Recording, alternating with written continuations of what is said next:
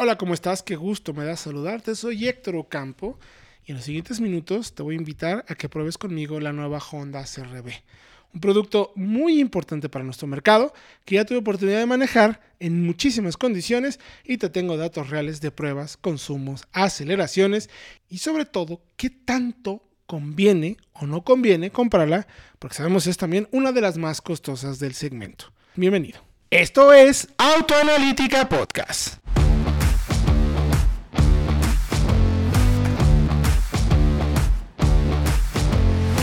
Víctor Campo, analizo y pruebo autos para que sepas lo importante a la hora de tu próxima compra.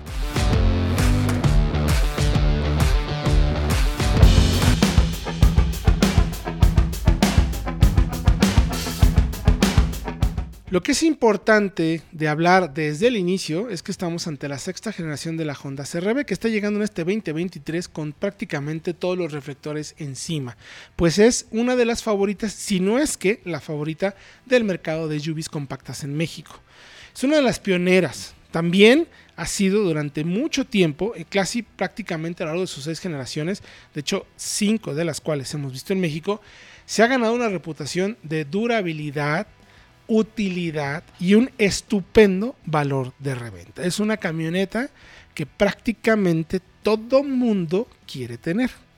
Esta nueva generación, lógicamente, al tener una fórmula tan comprobada y tan efectiva, tiene, por lo menos en el punto de vista del diseño, cambios no tan drásticos. Digamos que ya tiene la fórmula de lo que se tiene que hacer.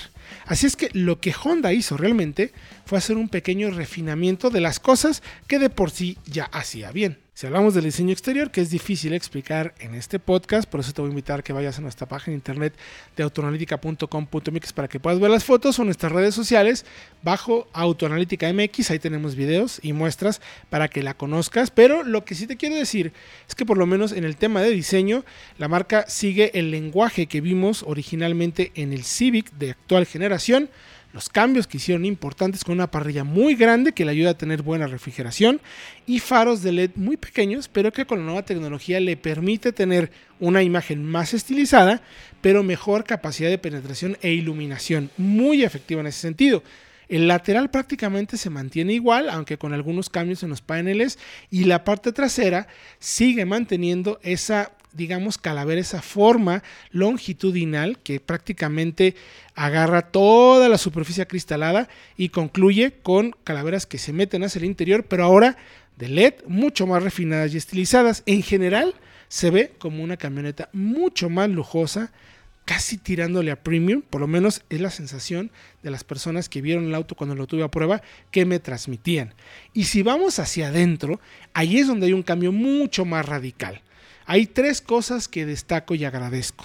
La calidad de materiales y ensamble es impecable, es buenísima, todo está bien cuidado, todo lo que tocamos y la sensación que genera es de un auto de muy buena calidad, no quizás premium, no quizás llegándole a lo que vimos o en lo que su momento la sensación que nos generó Mazda con los acabados o con lo que vendrá, por ejemplo, en las próximas X50 y X70 y 90 a nuestro mercado, pero sí muy bien terminados y muy bonitos en pocas palabras. También la marca hace un trabajo muy importante en cómo reducir el espacio de lo que se opera. Eso ayuda muchísimo en la ergonomía. Tenemos en la consola central, en un espacio realmente pequeño, muy bien concentrado, el equipo de aire acondicionado, que en este caso de la versión Touring, que es la que probamos, es un climatizador de doble zona, y una pantalla de 9 pulgadas con Android Auto y Apple CarPlay inalámbricos, muy rápida, muy efectiva, de muy buena resolución y sobre todo muy cerca de la mano del conductor para que, insisto, no te distraigas y tengas buena ergonomía. Y luego Honda mantiene la palanca. No es, como lo vemos en algunos otros modelos de la marca, un actuador electrónico para el drive reversa. No, es una palanca tradicional que entendemos y imaginamos que el cliente de Honda de CRB pues la valora muchísimo. Luego pasamos a los asientos, tanto adelante como atrás. Hay un nuevo rediseño en los asientos. Son sumamente cómodos, más amplios, más ergonómicos, ideales para que manejes durante muchos kilómetros. Que eso es otro punto que vale muchísimo la pena mencionar. Ergonomía, calidad de materiales y el espacio y los asientos son quizás las tres cosas que más valen la pena del interior, porque lo que hace la marca es mejorar lo que ya hacía bien. Era una camioneta muy bien, digamos, sí, ergonómicamente muy bien resuelta. Era muy cómodo manejar con la, con la camioneta, era muy cómodo ir a bordo de ella. Y eso se mantiene, pero lo mejora. La visibilidad sigue siendo buenísima y tenemos una consola central con espacio para cargar hasta 9 litros de cosas, que es la más grande del segmento, muy pero muy buena en ese sentido, es practiquísima.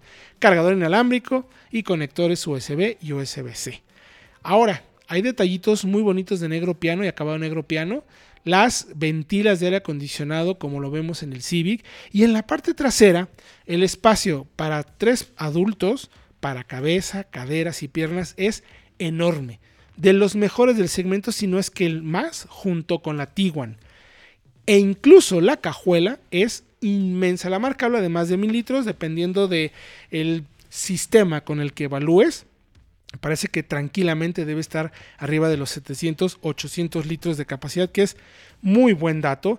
Y es tan bueno el espacio atrás y de cajuela que créanme que yo sí consideraría que pudiera meterse una tercera fila de asientos, aunque sean pequeños para niños, porque eso le ayudaría a competir en un segmento donde lo hay. Lo puedes encontrar, por ejemplo, rápidamente, Tiguan lo tiene y lo tiene también la Nissan X-Trail de nueva generación. Entonces, recapitulando, Honda logra hacer una maestría en ergonomía, posición de manejo, visibilidad y espacio. Es buenísimo con eso. Solo si te tengo que mencionar que, por ejemplo, la pantalla de 9 pulgadas solamente para las versiones Turbo Plus y Touring. La de acceso tiene una unidad mucho más sencilla de 7 pulgadas. Y como les mencionaba, la que evaluamos fue la versión tope, la Touring. ¿Cómo consigue Honda mejorar eso que ya era tan bueno? Es importante mencionar que aunque es la misma plataforma anterior, tiene soluciones y revisiones importantes para volverla más, digamos, refinada, más silenciosa, más segura, menos pesada, pero sobre todo más aprovechable en el interior. De hecho, la distancia entre ejes crece 40 milímetros. Y las puertas traseras son capaces de abrirse hasta en 90 grados. Así es que es muy fácil acceder e incluso meter cosas de buen tamaño, porque ojo, sillas de bebés y eso no vas a tener ningún problema. Y la segunda fila se puede abatir fácilmente. De hecho, los respaldos son reclinables hasta en ocho posiciones distintas y puedes abatirlos fácilmente para tener una prácticamente plano la parte de carga, cabe casi hasta un refrigerador. Es realmente enorme. Ahora, equipamiento también es importante.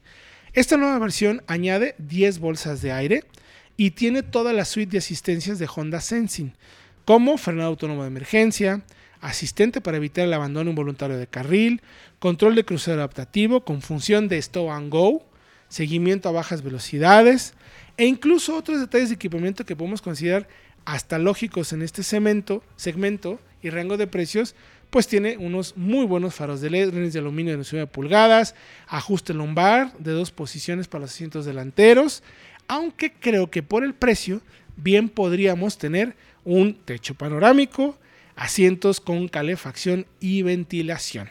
Ahora, ojo, las bolsas de aire tienen que una mención aparte. Hay un rediseño muy importante para que en accidentes se fortalecieron en las bolsas de aire las, digamos, costuras laterales, si lo queremos poner de una manera muy sencilla, para que cuando tengas el accidente y la bolsa de aire se despliegue, la cabeza no se mueva lateralmente, sino que se mantenga centrada en la bolsa de aire y con eso, digamos, pues recibas un mejor cuidado o protección en caso del accidente. Pasemos ahora al tema del motor. Tampoco hay un propulsor nuevo, una caja nueva, sino que la marca, como ya lo hacía muy bien el anterior motor Ikaga, a lo que se dedicó fue a mejorarla. Sigue siendo el motor de 4 cilindros de 1.5 litros con ahora 188 caballos y 177 libras pie, pero la mayor entrega de par se hace ahora 300 revoluciones menos. Y tú vas a decir, ¿y eso con qué? ¿Para qué come? ¿Con qué sirve?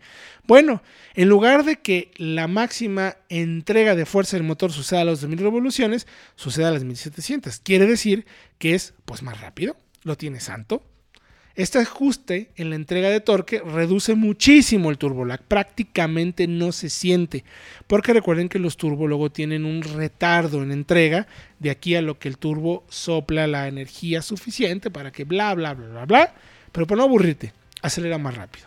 Ahora, sigue utilizándose la caja CBT, que como bien sabemos, las cajas CBT no se caracterizan por ser cajas con enfoque deportivo o rápido de entrega.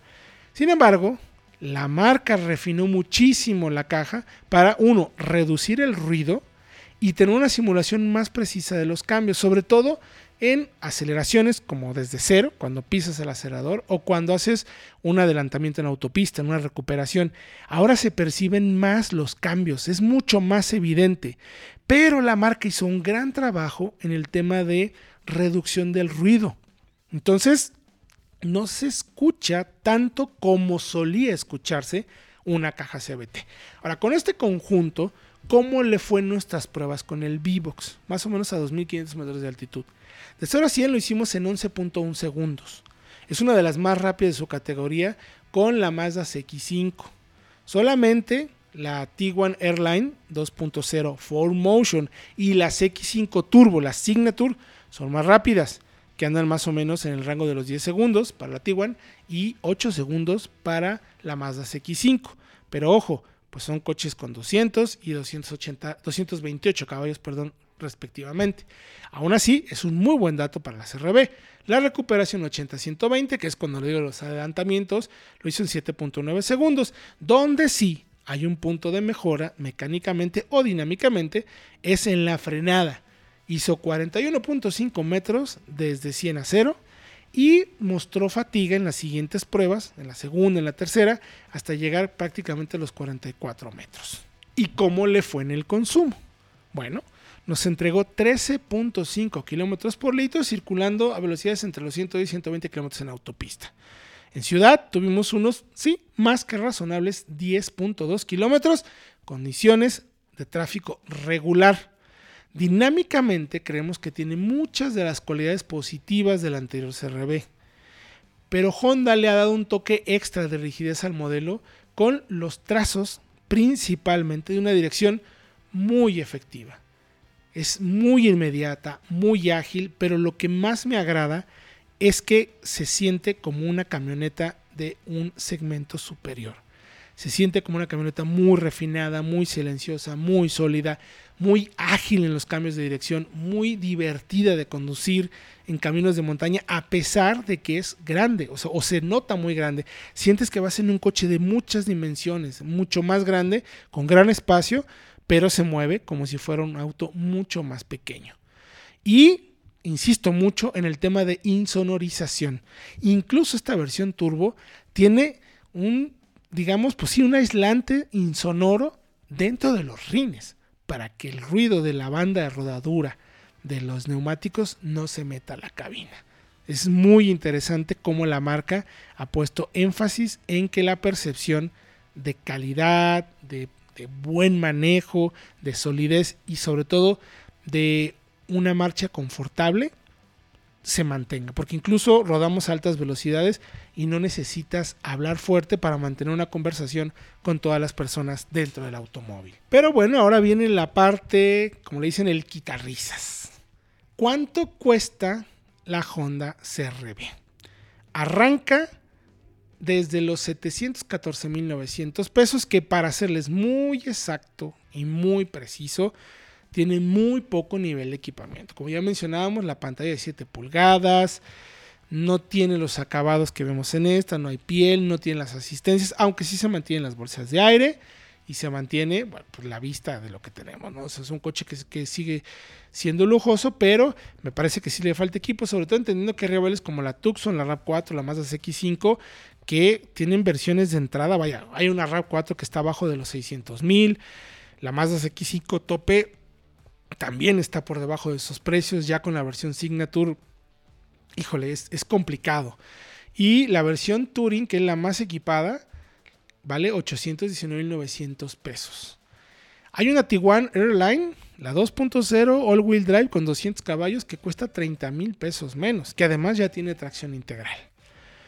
Por mucho menos dinero, también 700, casi 800 mil pesos, menos, menos de 10 mil pesos, también tenemos acceso a una RAV4 Limited e híbrida, e incluso una Tucson híbrida también que luego suelen ser mucho más costosos este tipo de versiones por su componente eléctrico, es decir, por las soluciones eh, de hibridación que suelen ser más costosas por el tema que finalmente lleva dos motores y batería.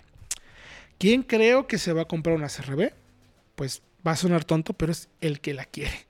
Es alguien que sabe que esta camioneta le va a dar lo que tiene acostumbrado a tenerlo y que va a tener un arrebato en el mercado de segunda mano cuando la quiera vender.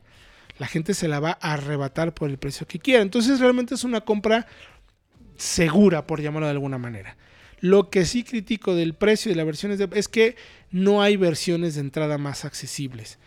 Sí hay que invertir más de 700 mil pesos, son solo tres versiones, 714, 764 y 819 mil por las tres versiones. Me parece que debería de haber muchas más a precios más accesibles. Porque sí, podemos entender que en la versión tope tengas absolutamente todo y que vayas perdiendo equipamiento conforme vayas accediendo a las versiones de entrada, pero en todos los casos la CRB, las versiones de entrada son las más caras de toda la oferta del mercado. ¿Tú qué piensas?